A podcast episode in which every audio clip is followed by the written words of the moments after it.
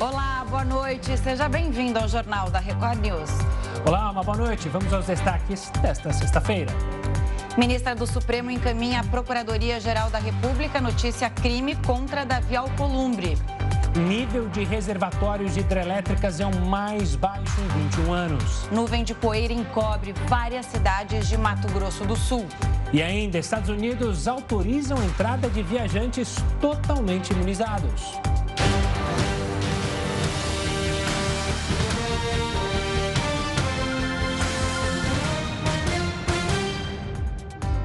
A ministra do Supremo Tribunal Federal, Rosa Weber, enviou à Procuradoria-Geral da República um pedido de investigação contra o senador Davi Alcolumbre. O motivo é a demora para marcar a sabatina de André Mendonça, indicado ao STF. O presidente Bolsonaro indicou o nome de Mendonça para ocupar a cadeira do ministro aposentado Marco Aurélio Melo em julho, mas a sabatina ainda não foi agendada. Vamos então até Brasília conversar com Alessandro Saturno. Saturno, ótima noite para você, bem-vindo ao Jornal da Record News. O que disse dessa vez o senador Alcolumbre? Conta pra gente o que você apurou aí. Boa noite, Camila, Gustavo. Boa noite a todos que estão ligados na Record News. Pois é, né? Aquele ditado sextou aqui em Brasília não serve, né? Essa, esse caso aí vai repercutir durante a semana inteira. Hoje está aparecendo aí como uma segunda-feira.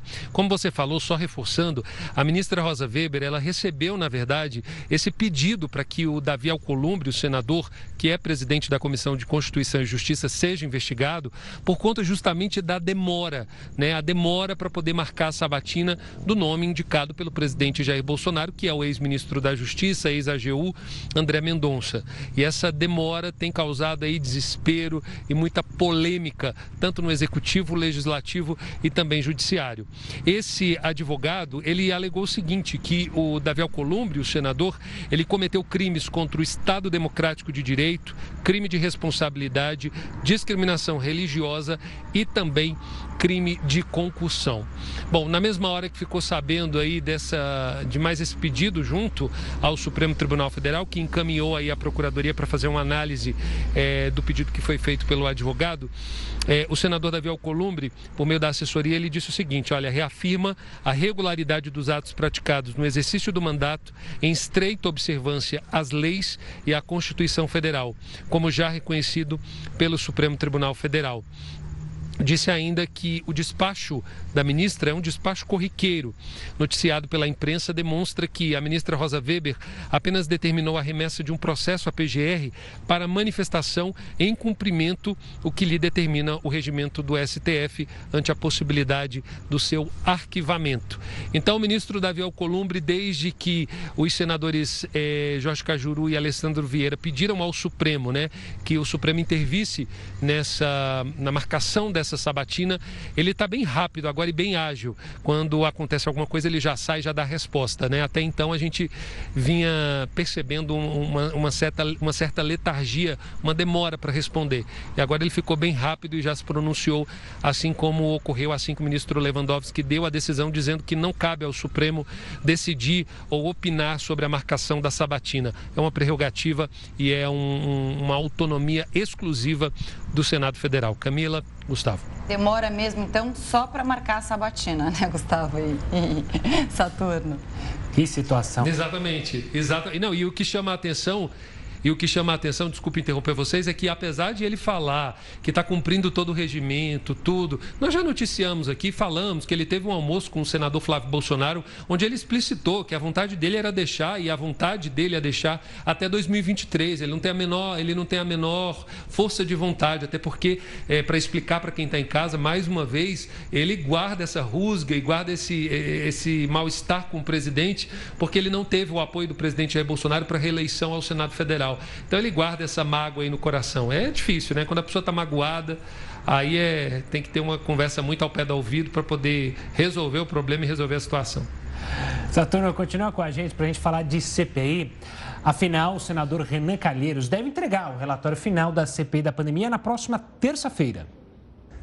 A comissão aprovou hoje dois requerimentos para o relatório final. O primeiro pede a realização de uma audiência pública para ouvir os familiares das vítimas da Covid. O segundo pede a convocação de representantes da Conitec, a comissão técnica que assessora o Sistema Único de Saúde. Entre os convocados está o coordenador Carlos Carvalho. A comissão quer saber mais detalhes do protocolo do kit Covid e esclarecer se houve ou não pressão política. O relatório final deverá pedir indiciamento do presidente Jair Bolsonaro por 11 crimes. Segundo o senador Randolfo Rodrigues, os demais senadores podem dar sugestões para a elaboração do relatório final. No dia 20 de outubro, a comissão vota a aceitação do relatório. Se aprovado, quem assume os próximos passos são a Câmara dos Deputados e o Ministério Público. Vamos voltar a falar com o Saturno. E aí, Saturno, o que, que você apurou sobre esse relatório final da CPI? Sai mesmo nesse programa aí deles ou vai adiar? Pois é, a perspectiva e a previsão, né? A gente conversando com o senador Omar Aziz, com o próprio Renan Calheiros, o Randolfo Rodrigues também, eles acreditam que a previsão é que tudo isso aconteça é, segunda-feira, sejam é, a, ocorram esses depoimentos, né? Da, do, do médico e também das vítimas. Na terça ocorra a leitura do relatório e na quarta, aí sim, seja votado o relatório. Nós também já noticiamos que a ideia da, de alguns senadores é formar também depois uma frente parlamentar para poder acompanhar os desdobramentos é, do relatório da CPI que será apresentado, ou seja, ficar em cima né, do Ministério Público para ver se eles vão realmente acatar tudo aquilo que a CPI investigou até agora, né? Porque uma coisa é estar tá no relatório, outra coisa é o Ministério Público entender que há indícios de crime, né? E também há indícios de autoria e materialidade da prática de crimes. Bom, mas hoje o que chamou a atenção foi o senador Marcos Rogério, que ele ficou estarrecido com uma notícia que saiu na imprensa do vazamento desse relatório do senador Renan Calheiros, antes mesmo de ele apresentar, dele ser lido né, na comissão, a promessa é dessa leitura na terça-feira. Segundo o senador, o jornalista teria dito, inclusive, que citado o número de páginas, pontos específicos do relatório, que segundo o senador seria um crime. Então, nós estamos apurando ainda, né, em relação a, a essas informações que foram citadas, porque o senador Marcos Rogério falou que vai atrás, vai investigar, porque, é, segundo o que ele falou também, ele disse que é um vazamento seletivo, né? Vaza aquilo que é interessante para determinadas partes, e aí ele ficou bastante chocado com essa informação de que o jornalista divulgou as páginas, divulgou tudo do relatório, sendo que o o relatório nem foi lido na CPI ainda.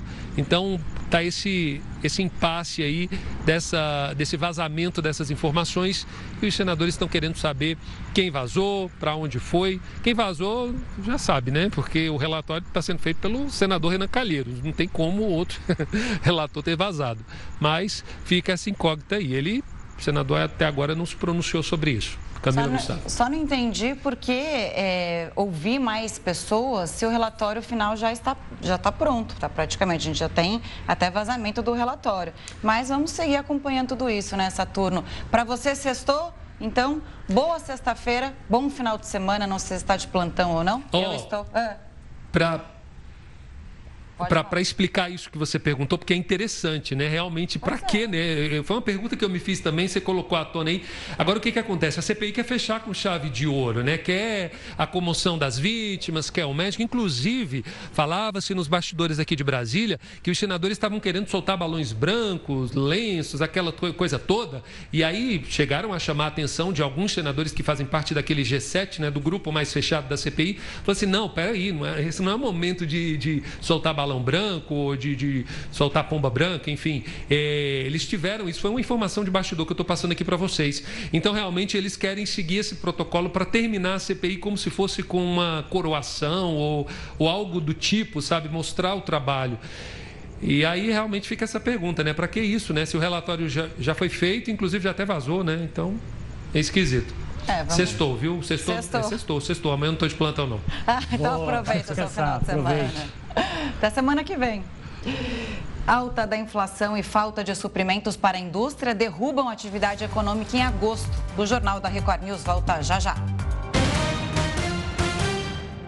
O Jornal da Record News está de volta e eu quero lembrar a você que, além da TV, a gente também passa ao vivo lá no R7, no YouTube, no Facebook, no Twitter e também no aplicativo da Record News. Os brasileiros contribuíram com 2 trilhões de reais em impostos esse ano. Não sei se totalmente a favor ou a contragosto, mas de fato os brasileiros, nós consumidores pagamos e muito. Porque o que tem de gente que sonega é escrito, né?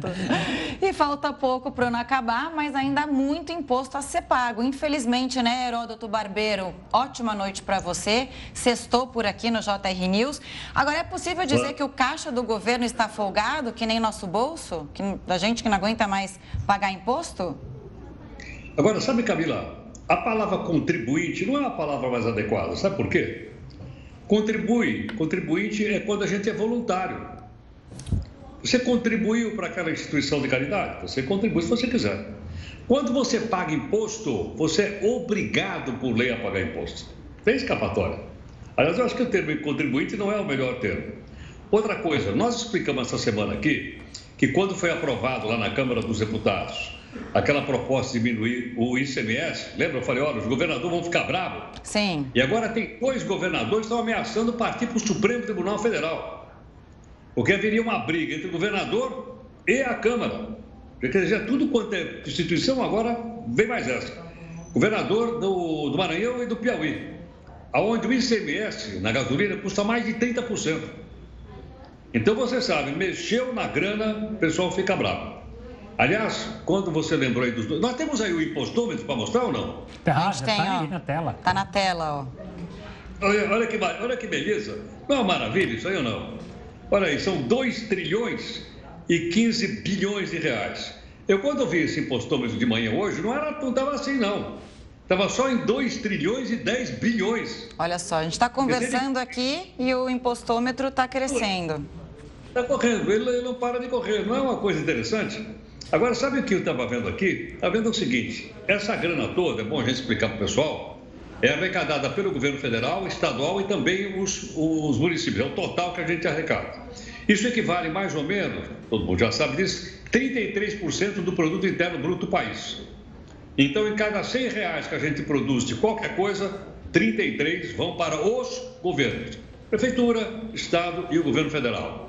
E mais, chega um momento, principalmente do governo federal, não tem dinheiro para nada. Lembra que recentemente foi vetada aquela distribuição de absorvente, que o, o governo alegou que não tinha dinheiro para comprar? Não tinha um tostão para comprar? E outra coisa, vem aí aquelas bombas que a gente explicou aqui também, que é de empurrar com a barriga, o tal dos precatórios. A gente vai empurrando, empurrando, vai cair no colo de alguém. É, não é? Tomara que não seja o meu. Se eu puder jogar para o que vem na frente, vou fazer. Só que caiu agora e isso arrebentou completamente o caixa do governo federal. Agora, uma coisa curiosa também, para o nosso, nosso pessoal é, poder pensar a respeito. Mas se está faltando dinheiro, por que o governo não imprime? Ele não pode chegar lá na Casa da Moeda e dizer o seguinte: olha a grana aí, ó. Vamos imprimir dinheiro dia e noite sem parar. Porém, vamos supor que eles imprimissem mais 20 bilhões de reais para poder acertar as contas. O que, que ia acontecer no país se ele fizesse isso? Ora, se ele fizesse isso, ele ia provocar imediatamente uma inflação, a inflação ia disparar, haveria imediatamente um aumento do consumo, os preços iam subir e a gente então ia cair numa situação muito pior do que nós estamos. No passado, no passado o governo fabricava. Ah, não tem dinheiro? A gente fabrica. Agora não, agora como há uma, um teto de gasto e também uma ação por parte do Banco Central Independente, ninguém pode chegar na máquina lá do, da, da Casa Moeda e dizer, ó, vamos imprimir à vontade aí, porque não, não é assim que funciona. Né? Então, por aí a gente tem uma ideia da quantidade de dinheiro. E outra coisa, só para encerrar aqui, mal gasto. Claro. Perdido, uma parte é perdida. Vai pedir qualquer coisa. Hoje eu tive num órgão público do Centrão de São Paulo. Fui na Secretaria da Fazenda para acertar o tal negócio lá da, da nota. Cheguei lá, Perdeu a paciência? Atender, Perdeu a paciência. Isso que era, era a pergunta que eu ia fazer. Saiu bravo. Você entendeu? Pois é, eu fui lá, fiquei sentadinho lá para esperar ser atendido. Eu era de número 70 e tantos e estava no 30 e tantos e não tinha ninguém para atender. Dureza. Provavelmente o secretário da Fazenda, o seu Meirelles, você lembra do seu Meirelles, o candidato a, Sim, Henrique Meirelles. a presidente? Acho que o seu Meirelles nunca desceu no térreo lá da.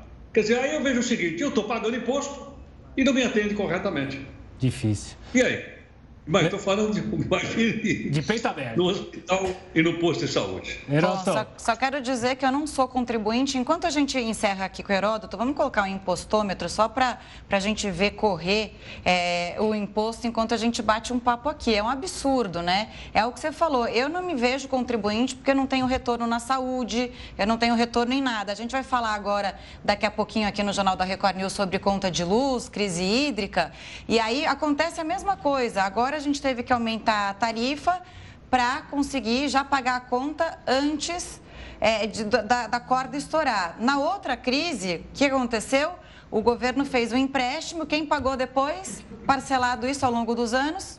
Aqui, ó, é Todos sempre nós, trouxas. O contribuinte. Heroto, vai tomar uma água com açúcar, já que você passou o dia lá.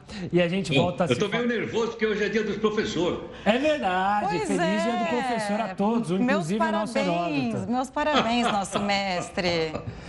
Boa, Bom, vai galera. tomar sua água então, o seu champanhe e a gente Boa. volta a conversar. Até daqui a pouco.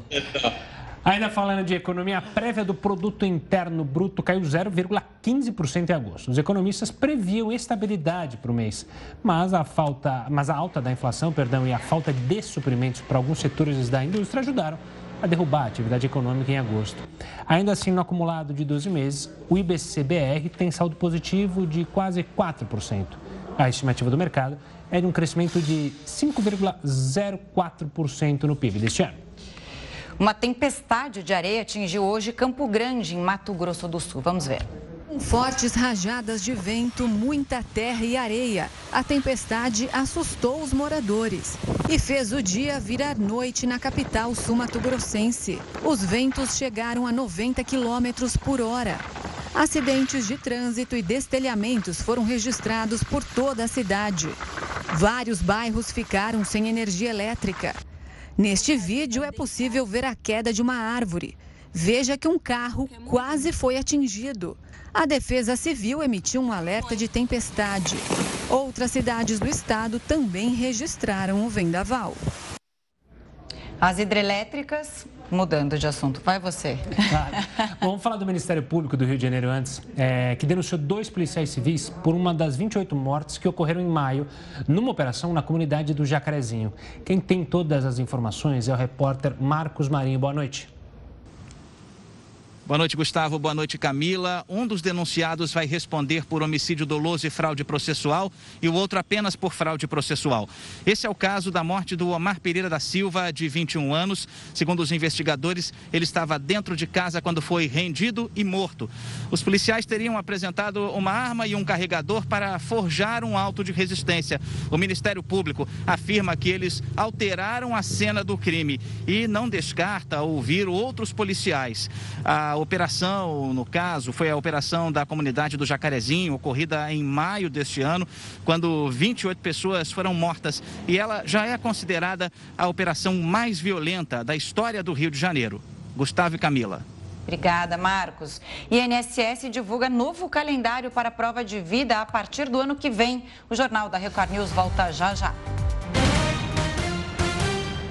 O Jornal da Record News está de volta. E olha só, o INSS divulgou hoje um novo calendário para a famosa prova de vida a partir do ano que vem.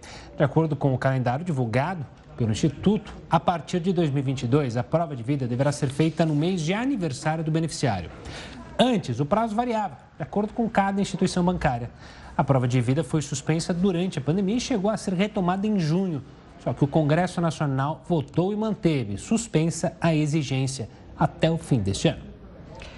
Pela primeira vez, todo o estado do Rio de Janeiro tem baixo risco de transmissão de Covid-19.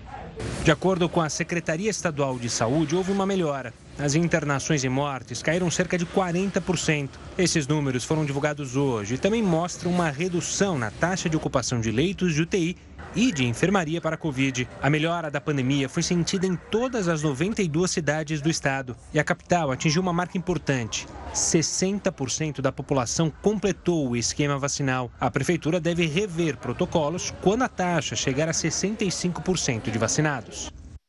Pela primeira vez, o estado de São Paulo tem menos de 4 mil pessoas internadas com a Covid-19. Esse número é oito vezes menor do que o registrado no pico da pandemia, em março deste ano. A taxa de ocupação de UTI também diminuiu. Hoje está em menos de 30% no estado de São Paulo. Segundo especialistas, a queda de hospitalizações é um resultado do avanço da vacinação. Mais de 80% dos adultos estão com o esquema vacinal completo no estado. E amanhã, São Paulo faz um novo mutirão para dar a segunda e a dose extra contra a Covid-19. Em paralelo, segue a multivacinação contra as outras doenças, como poliomielite e sarampo, em crianças e adolescentes. Os Estados Unidos vão liberar a entrada de turistas totalmente vacinados, sem a necessidade de fazer quarentena. A medida começa a valer no dia 8 de novembro para viagens aéreas e terrestres, mas é preciso apresentar teste negativo de Covid. Todos os imunizantes aprovados pela Organização Mundial da Saúde vão ser aceitos, incluindo a Coronavac. E as hidrelétricas responsáveis por mais da metade da geração de energia no Brasil atingiram um menor nível em 21 anos. Para falar mais sobre isso, a gente conversa com Virgínia Parente, professora do Instituto de Energia e Ambiente da Universidade de São Paulo. Professora, obrigado mais uma vez pela participação aqui conosco. Definitivamente, a gente pode cravar que essa é a pior situação que a gente passou na nossa história? Sim, realmente é quase que uma, a pior situação em praticamente um século. Os reservatórios estão em níveis baixíssimos. Isso significa que nós perdemos ou estamos perdendo o controle das energias despacháveis, porque hidrelétricas são energias despacháveis sob o comando humano, diferente de outras fontes de energia como o sol, que não brilha à noite, e os ventos, que às vezes são dados aos seus humores, não é como as naus de Cabral. Queria dar uma polemizada aqui e perguntar sobre a fala do presidente Bolsonaro essa semana sobre voltar a uma tarifa o que, que ele considera como normal de energia elétrica na conta de luz. A senhora acha que é plausível isso? A gente já tem uma situação confortável para falar em mudança de valor de tarifa? Não, em absoluto. Nós estamos longe de estar numa situação confortável.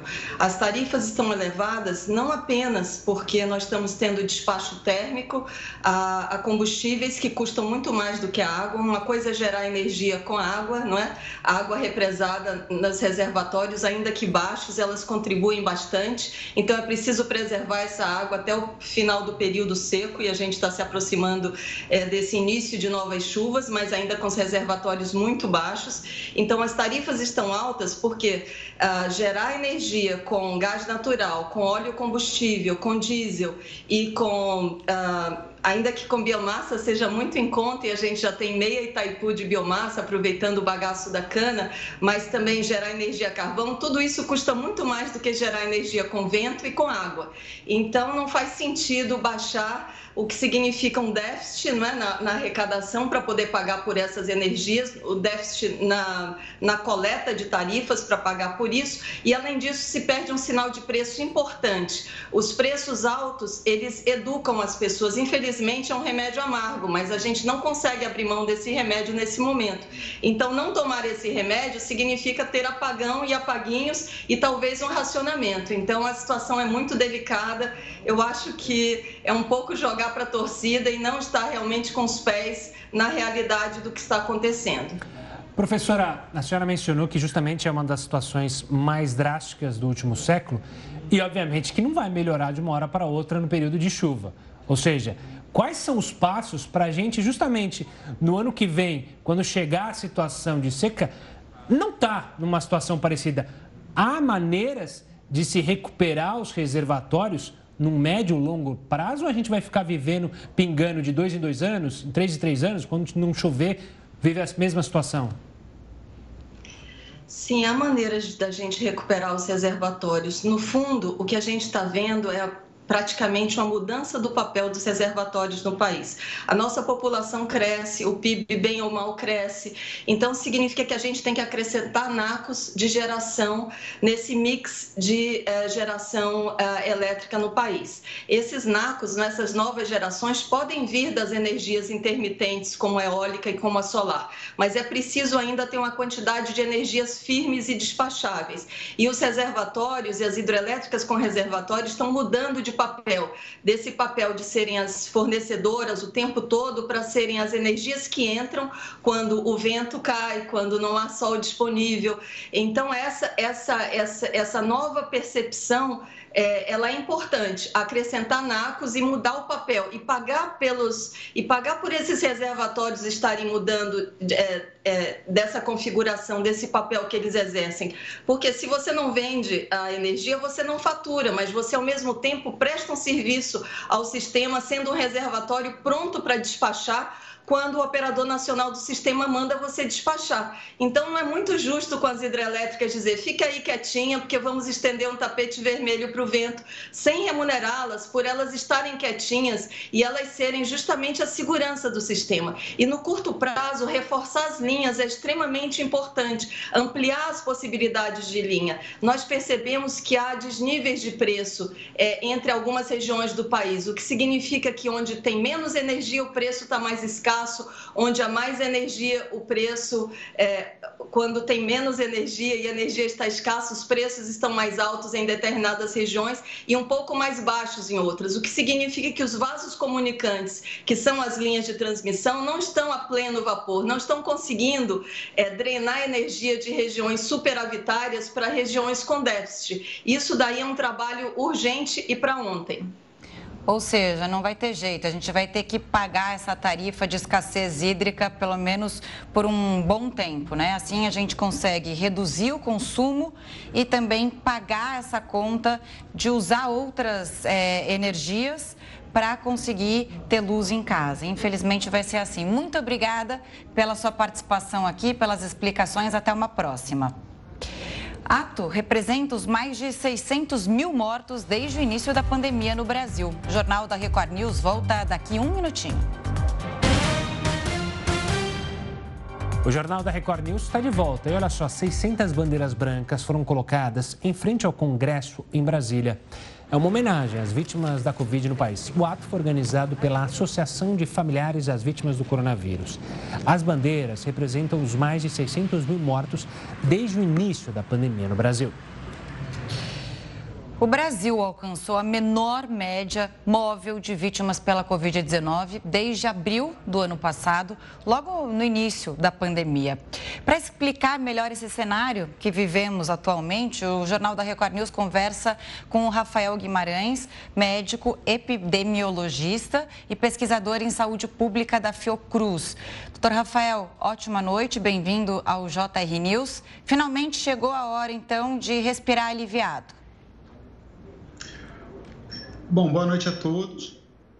A gente está numa fase em que a gente pode dar um pequeno respiro de alívio, mas com algum cuidado ainda para não respirar muito fundo.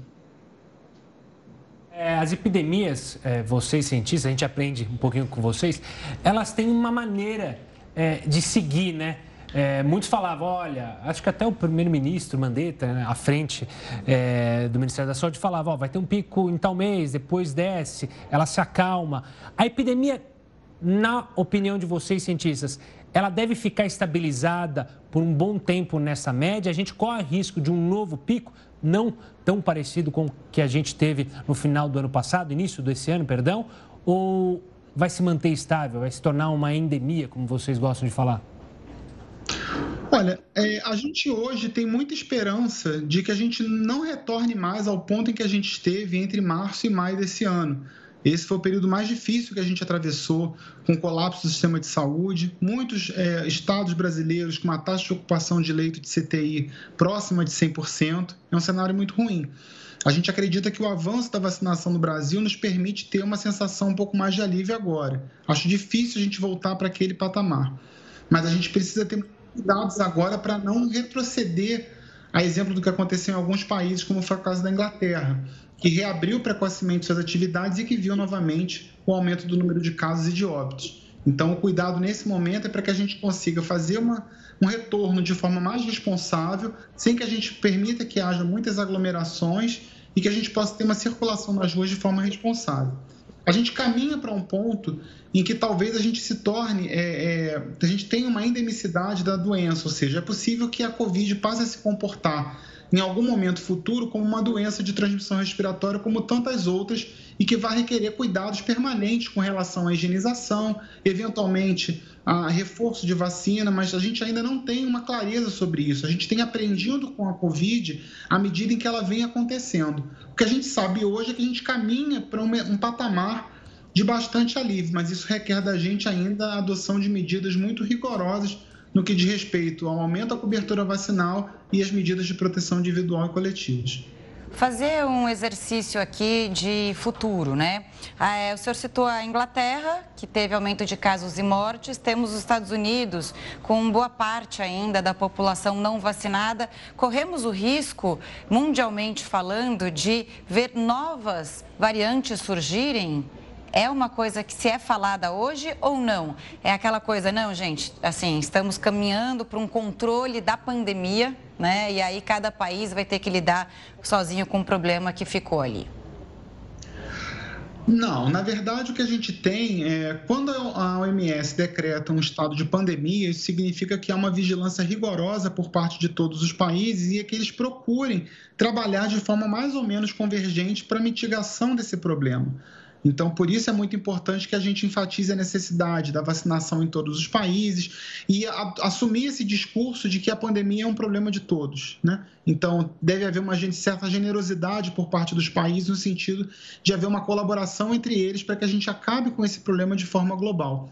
Em algum momento, quando a gente vira uma redução substancial dos casos e óbitos nos países, a gente vai decrescendo o patamar de alerta da OMS e aí a gente deixa de ter uma pandemia, passa a ter uma emergência de saúde pública de interesse internacional, de forma que a gente passa a ter alguns países que têm mais dificuldade de controle, que a gente tem que ter uma atenção especial nestes países.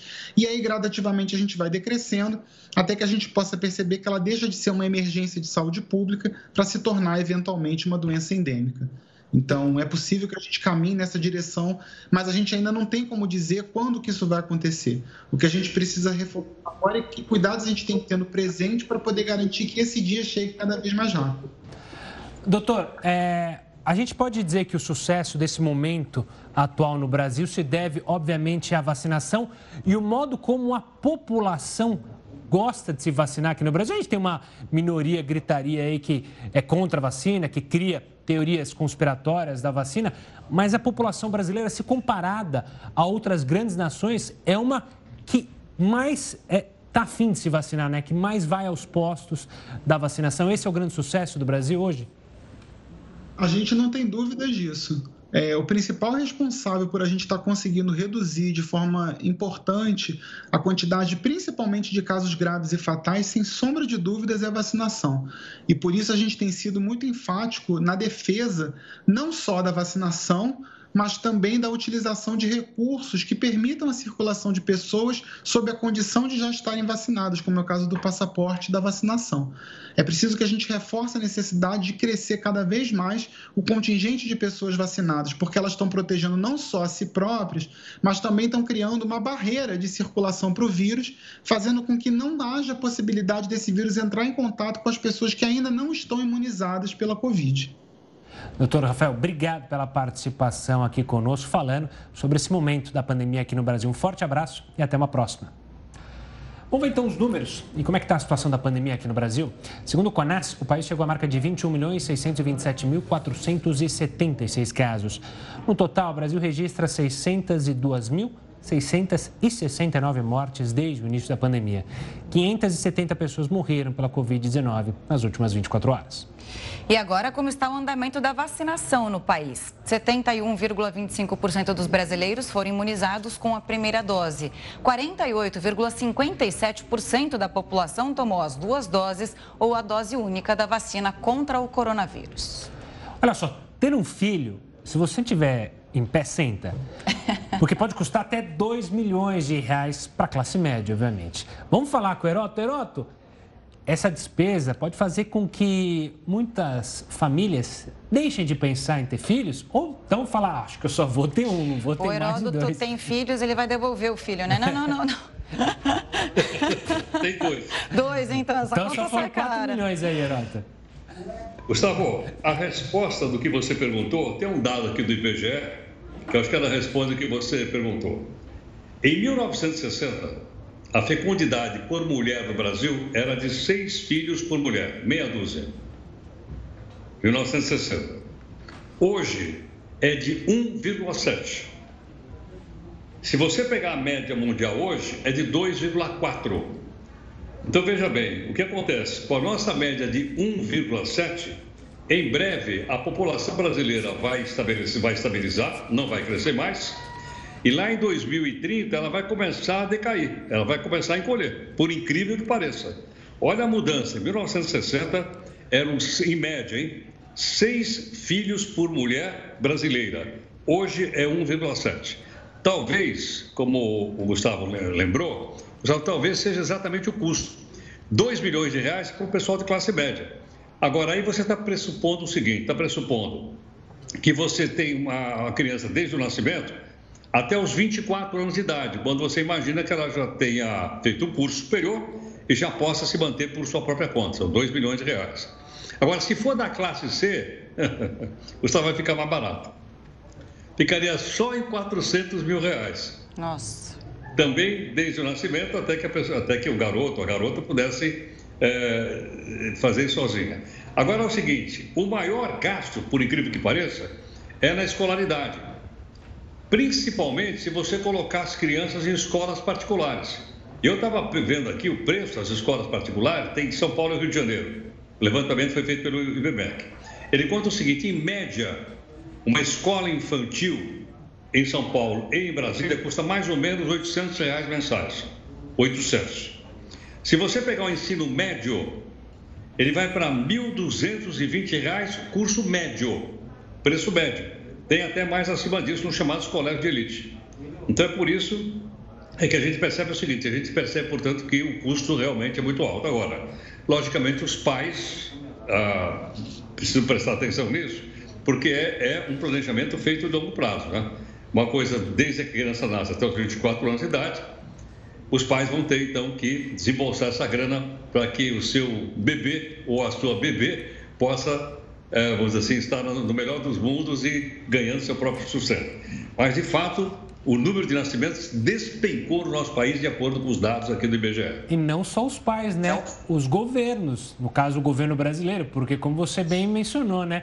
A população pode ficar mais velha, não ter crianças para justamente bancar a população mais velha e aí gera uma complicação enorme. Tanto é que a China agora já liberou para ter mais filhos, porque ela está pensando justamente nessa população, né? Que é algo que daqui a pouco o Brasil vai ter que abrir os olhos mesmo. Não precisa nem ser a China. É a gente viu que a população da Itália, por exemplo, ela ah. era uma das mais velhas do mundo.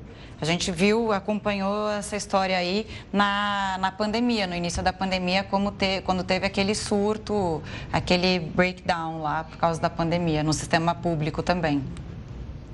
É um e país olha só um fenômeno países. interessante.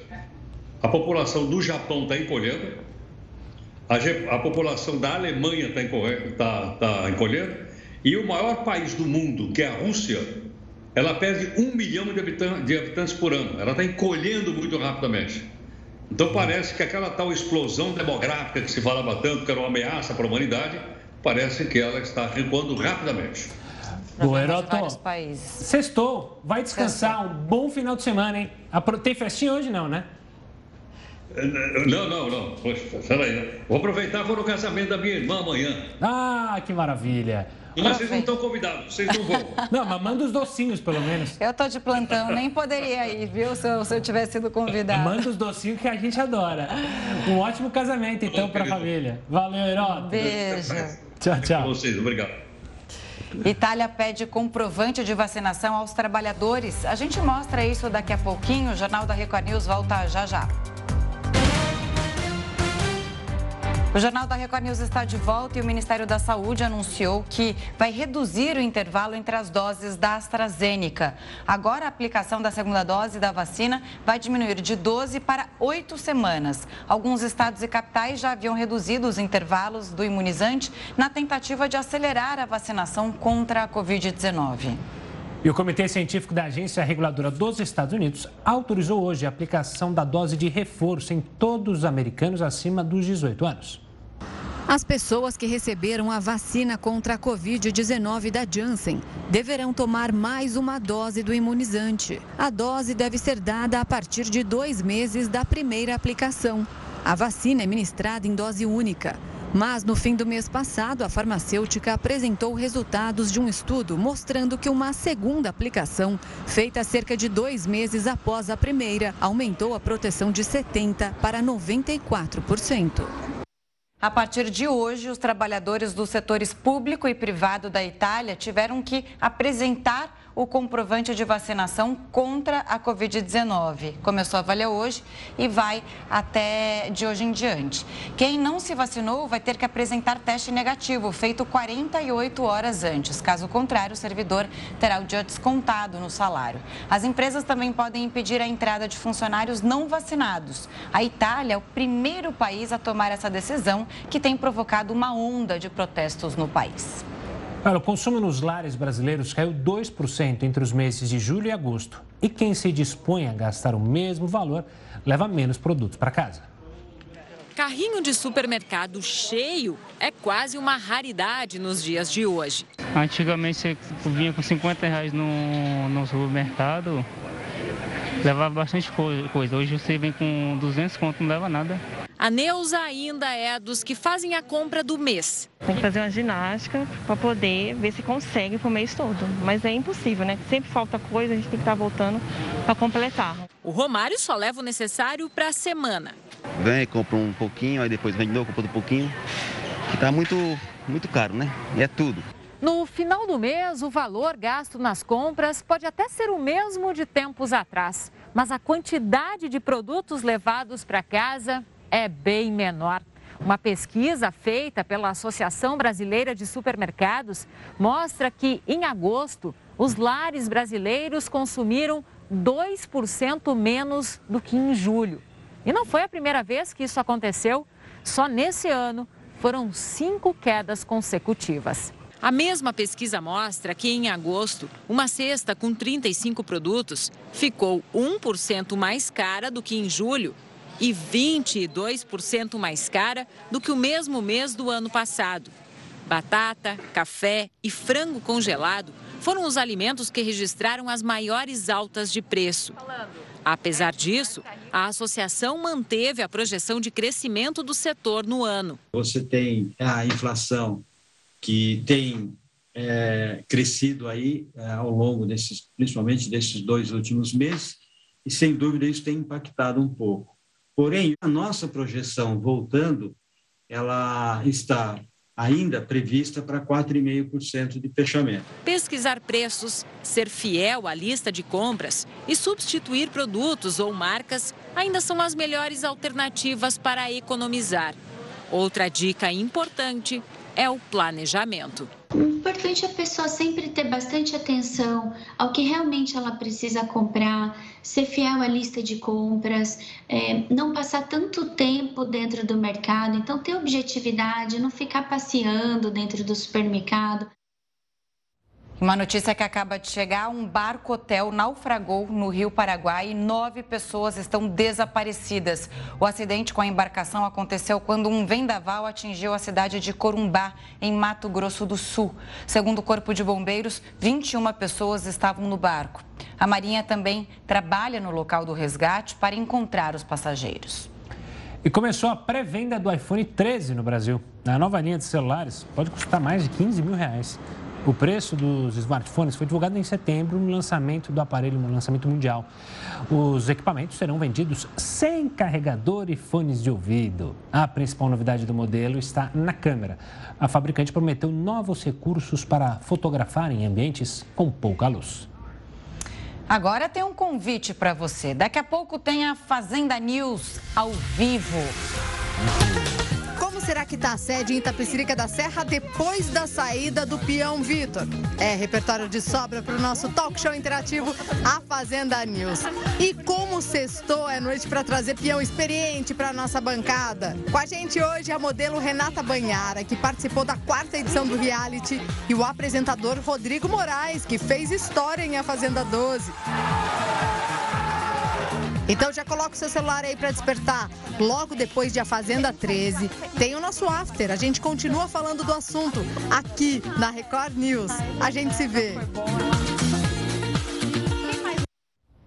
Olha, uma explosão numa mesquita no Afeganistão matou pelo menos 30 pessoas e deixou dezenas de feridos.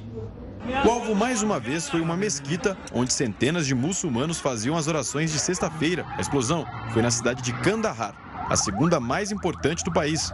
Equipes de resgate fizeram socorro às vítimas. Desde que o Talibã tomou o poder do país, houve uma escalada de violência. Até agora, nenhum grupo reivindicou o ataque de hoje. Uma explosão na semana passada foi provocada por um militante do Estado Islâmico. A ameaça terrorista no Afeganistão foi um dos temas da reunião da União Europeia e dos Estados Unidos com representantes do Talibã nesta semana. Cientistas divulgaram novas imagens da erupção do vulcão Cumbre Vieja nas Ilhas Canárias. As imagens mostram um grande rio formado pela lava. O fluxo das rochas derretidas continua forte e na direção do Oceano Atlântico. Cerca de 7 mil pessoas precisaram deixar a região desde o início das erupções há quase um mês. As autoridades espanholas ainda não receberam registros de vítimas do vulcão. Ainda no, no, cenário internacional, a China lançou uma nova missão com três astronautas. Eles vão seguir a construção da estação espacial do país. A nave Shenzhou 13 decolou de uma base de lançamento ao norte da China. Os astronautas vão continuar o trabalho de montagem da estação espacial. Mais quatro missões estão previstas até a conclusão do projeto, que deve ficar pronto no fim do ano que vem. Animais fazem sucesso na internet e ganham quase 3 mil reais por cada divulgação no Instagram, hein? Os cachorros da raça Terrier branco são fotografados como modelos profissionais. Os cães fazem um sucesso em Singapura, onde a paixão por animais domésticos só cresceu nessa pandemia. Antes, essa dona tinha só a Sasha e queria registrar esses momentos felizes ali com a cachorrinha. Depois, o Piper, que é um ex-cão de concursos que chegou para fazer uma companhia para ela. Os animais conquistaram a simpatia dos seguidores e também de várias marcas que querem ter produtos divulgados por essa duplinha aí. A dona deles pode comemorar esses milhares de dólares que já recebeu por causa dos caninos talentosos. Os dois são tão profissionais que passaram a ser representados por uma agência, dá para acreditar? Eles recebem, em média, aproximadamente R$ 2.700 por cada produto divulgado. Outra famosa representada pela mesma agência é a gatinha Brosie. Ela é seguida por mais de 50 mil pessoas. O animal é fã de Harry Potter e tem até umas roupinhas ali para todas as ocasiões. Os aniversários dela são comemorados em grande estilo, viu? A vida não é feita só de trabalho, essa blogueira vai se divertindo também.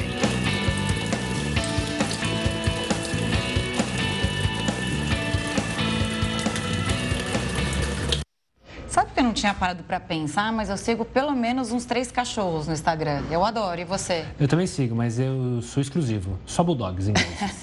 Só bulldogs ingleses. Sou mais eclética. É. Enfim, é um mercado, eles estão ganhando dinheiro. Bom, vamos mudar de assunto, então, vamos falar do dia do professor. Afinal, hoje é dia dele. Dois milhões dele e delas, professoras, 2 milhões e meio de brasileiros relatam as dificuldades no dia a dia na sala de aula, mas também se declaram orgulhosos da profissão. É na garagem de casa, na periferia de Itapevi, na Grande São Paulo, que Dona Vera dá aulas para crianças e adolescentes do bairro. A filha Daniele também ajuda. Nós fazemos esse trabalho para incentivar a transformação que a gente quer ver no mundo. Então, nós colocamos esse projeto de ajudá-los a realizar seus sonhos através da educação. As duas ganham a vida como professoras universitárias. Aqui, elas não têm salário. Todas as aulas são de graça ganha carinho, ganha amor, ganha amigos e a realização pessoal. A dedicação de Dona Vera e Daniele nos remete a Elizabeth Tátia, personagem de Quando Chama o Coração, a série exibida pela Record TV. Eu sou Elizabeth Thatcher, a nova professora. Inspirada no livro da escritora canadense Janet Oak, quando chama o coração, conta a história da professora rica que troca o luxo da cidade pela simplicidade do campo e decide dar aulas num vilarejo arrasado depois da explosão de uma mina de carvão. Seus pais me deram a incumbência de dar a vocês uma boa educação, então vocês podem se tornar o que desejarem. A trama se passa no início dos anos 1900 e traz a luta da professora para seguir a vocação de ensinar. Em qualquer época e em qualquer lugar do mundo, ser professor é isso mesmo, vocação. E no Brasil, eles ainda lidam com outras dificuldades. Uma pesquisa recente, com mais de mil professores, mostra que a maioria acredita que a profissão não é valorizada no país e nem respeitada. Apesar disso, a categoria segue motivada e realizada profissionalmente. Quando você vê na pesquisa que 90% dos professores diz que tem orgulho em ser professor, porque sabe que faz a diferença de uma, de uma coisa muito maior, né? Dona Vera e Daniele são um exemplo dessa condição. As aulas improvisadas na garagem e nas comunidades começaram em 2009, mas agora vão ter um local próprio. Mãe e filha há dois anos, com os salários de professoras, começaram a construir uma escola. Aqui mesmo, nos fundos da casa da dona Vera. Duas salas já estão prontas e todas as aulas vão continuar de graça. Coisa de professor. Professor é uma doação, é doação, é se doar. Não só conhecimento, mas doar amor também. É a profissão mais importante que tem. Sem ela não existiriam as outras. Um abraço a todos os professores, em especial a minha mãe, que é professora já aposentada, mas foi a minha primeira professora. Que lindo isso. É uma doação, é uma vo vocação, é mais do que uma doação, né? E com essa linda homenagem aos professores, o Jornal da Record News fica por aqui. Obrigada pela audiência. Agora você fica com o News das 10 com a Renata Caetano. Uma ótima noite, um ótimo final de semana e até segunda-feira. Tchau, tchau.